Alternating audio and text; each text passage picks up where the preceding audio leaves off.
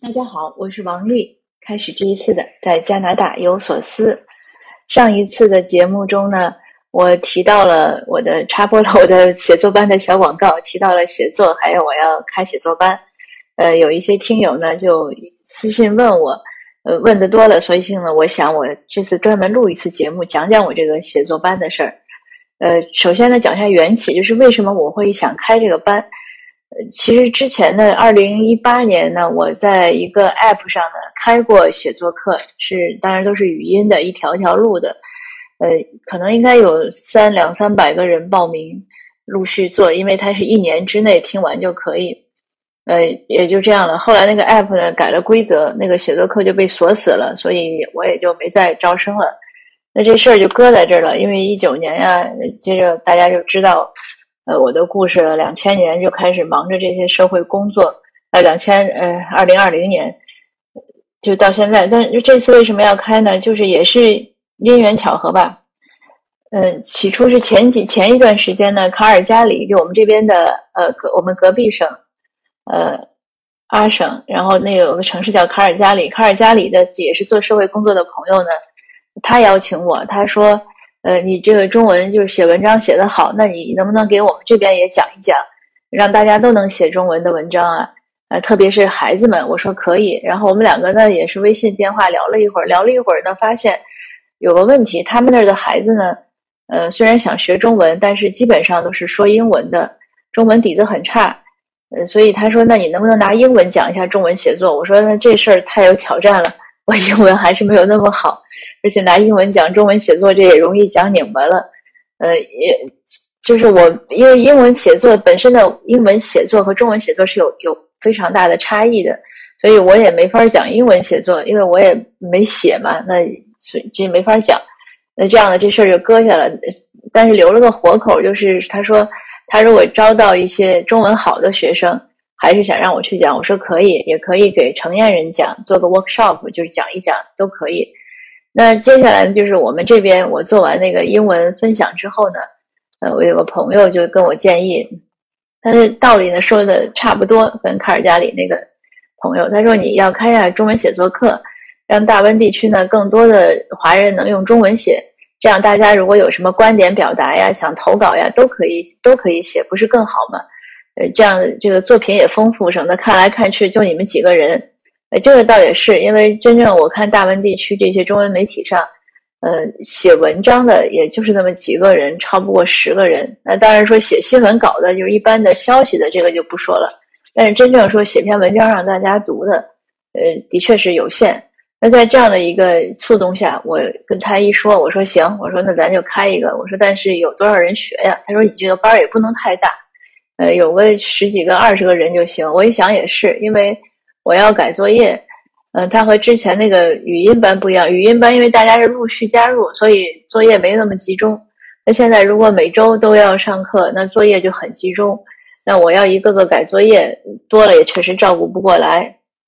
这个呢，就牵扯到另第第一个问题，就是有人就会问说：“那你这个班都收什么水平的人啊？大家与水平如果参差不齐，你怎么讲呢？”那这个呢，我觉得不碍事儿，因为我讲的是我。多年来写作，尤其是做编辑时候的心得体会、一些经验，因为我做了很多年的编辑，所以我的那个写作海报上写的就是：我肯定不是写作最好的，但是我也不是最懂你的人，但是我是应该最最懂文章毛病的人之一吧。当你看了呃千万字的稿件之后，这个很容易看到各个文章的毛病的，因为编辑就专门做这事儿，就是挑毛病，然后把它改规矩了。嗯，在这一点上呢，我觉得我比一般的写作者呢更有优势，而且我自己呢是从理科转文科，所以逻辑性上可能要稍微的有一些优势，比纯粹的文科生来说。呃，还有我自己有这样的呃经商的阅历啊，呃，有这样自学呀，有这种种种这样的阅历，那你这个阅历多了，肯定看一些问题也大概能稍微更好一点。总之吧，我个人觉得我开写作课呢，就是有这样的一些，就是真正的优势就在于这些经验是我自己总结摸索的。因为我也写多种文体，呃，无论是像时评的文章呀，还是一般的散文呀，或者是这样说理性的文章呀，我也写小说、诗歌，嗯，所以那你还有这样公文写作啊，所以就呃文体多了，那你自然而然规律就知道。那说回那个问题，就是呃我把这些规律呢告诉大家，那每个人呢你交来作业呢，我就知道，嗯，至少知道一部分这个写作中的毛病，就任何人写作他都有毛病，呃，而且都有改进的空间。我们就说像村上春树这样的大作家，他每天写两千字，但是另外呢，他要做翻译。他每天要翻译可能两千字，为什么他要做翻译呢？他自己的自述就写，他说他做翻译的原因，一个主要原因是他需他需要不断的学习其他人的写作经验，尤其是这种英文世界的，因为他用他用日文写嘛。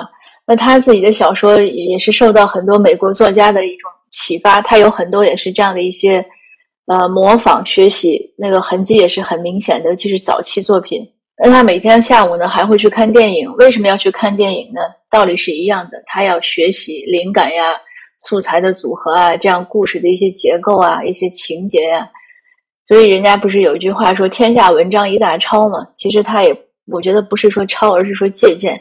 这个借鉴就是一种学习。那因此呢，就是说回到，就是大家不管这个写的多好，都有改进的空间。那你不管写的说我觉得多差，那都可以进步的。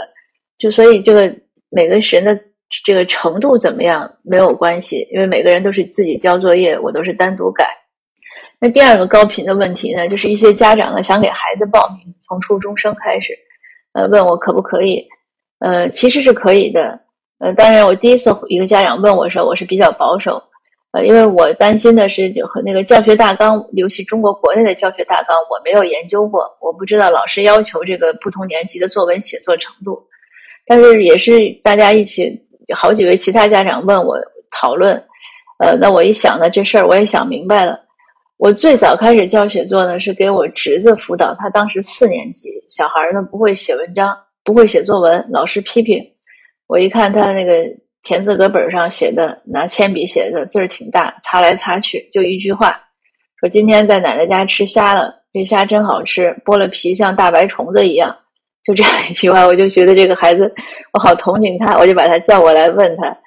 那我说你为什么？他说他嗯，就觉得心里的话说不出来，就是写不出来，不知道先写什么后写什么。那就这样一点点，我给他的是改了二十几次作文，他就出出图了吧。后来再没管过，作文写的非常好。现在当然已经大学毕业，工作好几年了。那所以呢，是教孩子写作呢是没问题。呃，但是呢，问题就是保守点说呢，我不能保证是我写我教的，就是孩子按照我的方法学完了，他那个文章，呃，一定会在老师的那个符合老师教学大纲的这个最这个叫什么好成绩，呃，但是肯定是有进步，而且不会是成绩不好。呃，就像有举个例子吧，比如说有个厨师学校叫新东方，对不对？那可能我是个私家大厨，我有多年的秘籍。呃，有家长送孩子来学，说：“哎，我在你这儿学完了，呃，我能不能拿新东方的呃 A 加呀？”那我这个不敢保证，因为我不知道新东方的 A 加的标准是多少。呃，但是我敢保证的是，你学完了，你再去新东方学，肯定它只会更好，呃，不会有有障碍。因为这个写作的这个基础，这个东西都是一样。就还拿做厨子来讲吧，比如说有的人有的菜谱上会说，呃，这个油温要多少度。呃，炸多少分钟？那对对于很多我们中文的菜谱呢，不是这样，就是什么热油炸至金黄，那可能多少度多少分钟出来它就是金黄。但是呢，比如对于德国人来说，你要跟他说热油炸至金黄，他就崩溃了，或者什么呃什么醋盐少许或者适量这种词呢，在英文的语境下，或者比如说在就在德文啊什么，他们对这样的事情就理解不了，他们一定是有一个数字很精确。呃，但是对于比如说我们很多华人习惯看菜谱呢，你给他写的很精确，他觉得这个没法做。咱们都是一个感觉，这也是个文化的差异。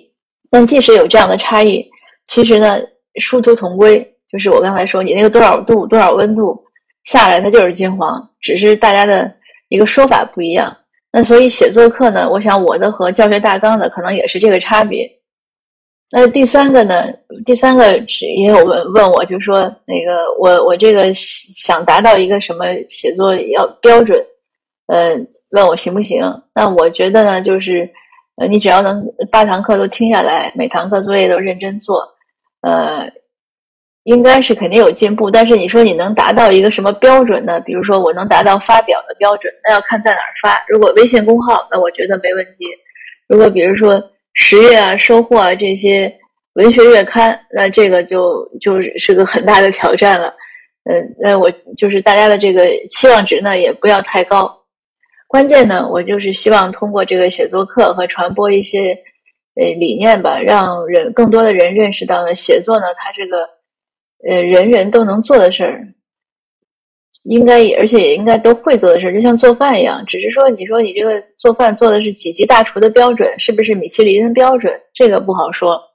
写作呢，也是应该这样，就是我们把它当成一种基本的生活技能，呃，就像口语表达一样。这个在西方呢，它都是一种基基本的技能，所以你看，这个电视上一采访，哪怕采访个普通人，他都侃侃而谈，有理有据，他都敢说，敢直面镜头，这个就是这边教育的一个强项。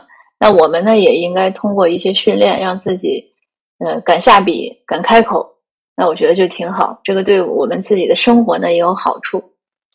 因为人数限制和时间的这个不同的时差呢，我就分成两个班。加拿大这边呢是每周四，从二月十一号那个海报上还时间还写错了，因为我看错日历了。